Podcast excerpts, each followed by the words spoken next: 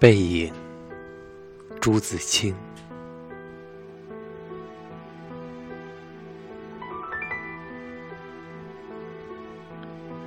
我与父亲不相见已二年余了，我最不能忘记的是他的背影。那年冬天，祖母死了，父亲的差事也交卸了。正是祸不单行的日子。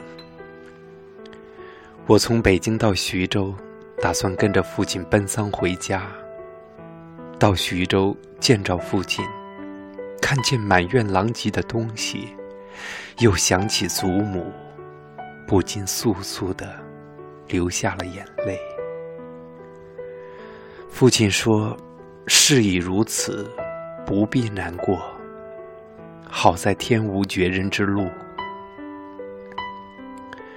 回家变卖点质，父亲还了亏空，又借钱办了丧事。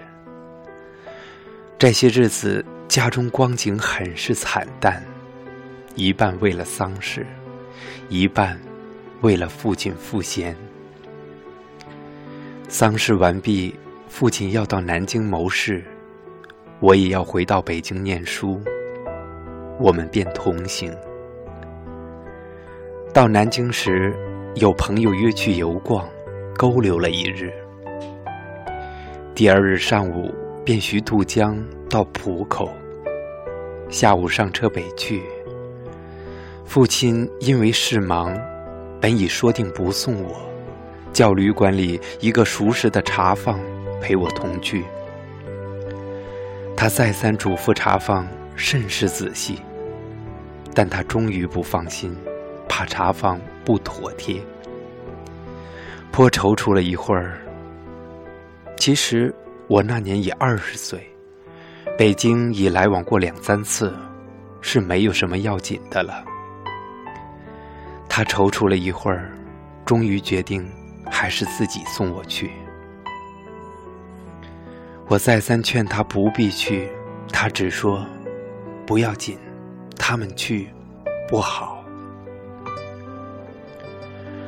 我们过了江，进了车站，我买票，他忙着照看行李。行李太多了，得向脚夫行些小费才可过去。他便又忙着和他们讲价钱。我那时真是聪明过分。总觉他说话不大漂亮，非自己插嘴不可。但他终于讲定了价格，送我上车。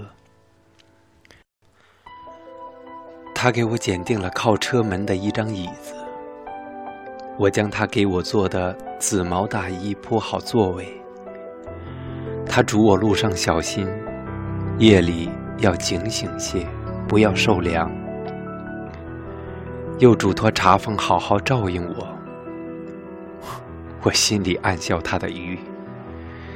他们只认得钱，托他们只是白托，而且我这样大年纪的人，难道还不能料理自己吗？我现在想想，我那时正是太聪明了。我说道：“爸爸。”你走吧。他往车外看了看，说：“我买几个橘子去，你就在此地，不要走动。”我看那边月台的栅栏外有几个卖东西的等着顾客。走到那边月台，需穿过铁道，需跳下去又爬上去。父亲是一个胖子。走过去自然要费事些。我本来要去的，他不肯，只好让他去。我看见他戴着黑布小帽，穿着黑布大马褂，身青布棉袍，蹒跚地走到铁道边，慢慢探身下去，尚不大难。可是他穿过铁道，要爬上那边月台，就不容易了。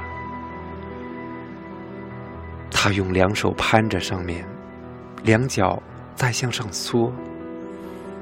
他肥胖的身子向左微倾，显出努力的样子。这时我看见他的背影，我的泪很快的流下来了。我赶紧拭干了泪，怕他看见，也怕别人看见。我在向外看时，他已抱了朱红的橘子往回走了。过铁道时，他先将橘子散放在地上，自己慢慢爬下，再抱起橘子走。到这边时，我赶紧搀他。他和我走到车上，将橘子一股脑放在我的皮大衣上。于是扑扑衣上的泥土，心里很轻松似的。过了一会儿，说：“我走了，到那边来信。”我望着他走出去，他走了几步，回过头，看见我说：“进去吧，里边没人。”等他的背影混入来来往往的人里，再找不着了，我便进来坐下，我的眼泪又来了。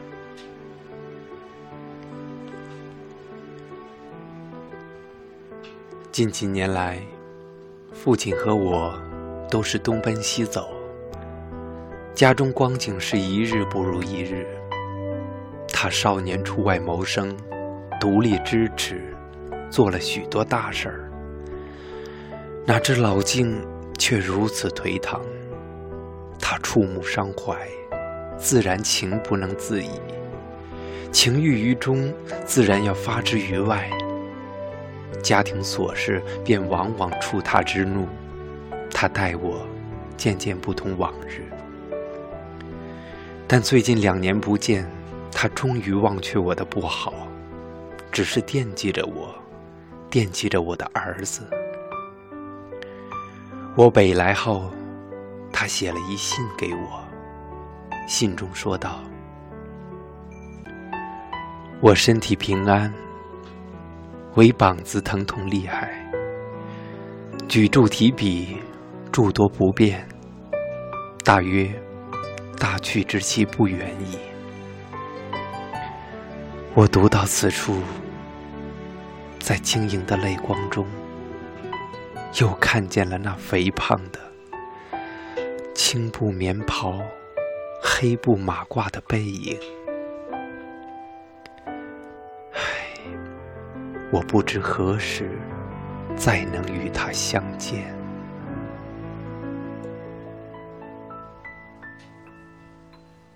爸爸，我一直带着你，从未忘记。在北京、纽约、伦敦和悉尼，把你撒进每一座美丽的港湾。把你融进翻涌的浪花里，爸爸，我想你，我想你，这思念让我痛彻心底，在天堂里。你能听到吗？我为你唱的这段旋律，那是第一次在你面前放声哭泣。当工人把你身上的白布掀起。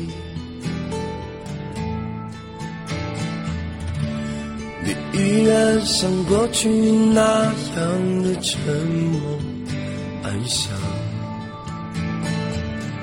只是再也没有了那些叮咛。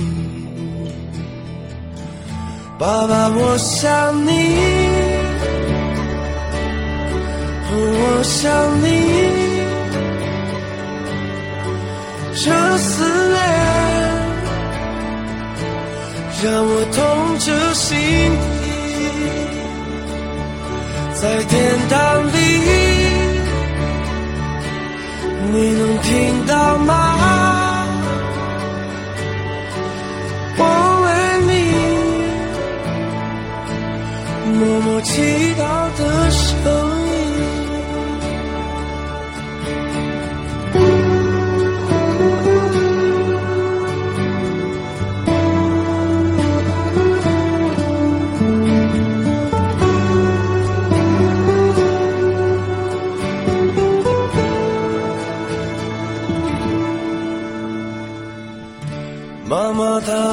过去看上去苍老许多，每天总会整夜开着电视，因为他的生命里突然。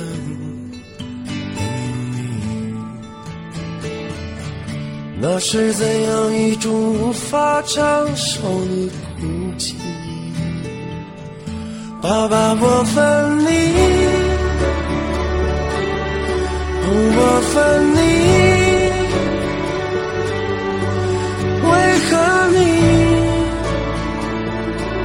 如此匆匆的离去，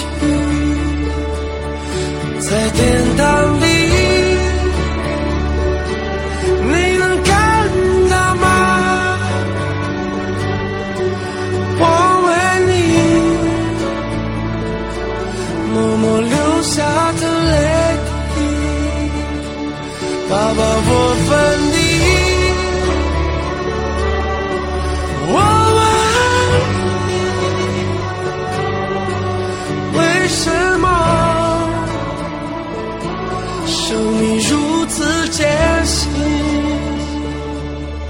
在天堂里，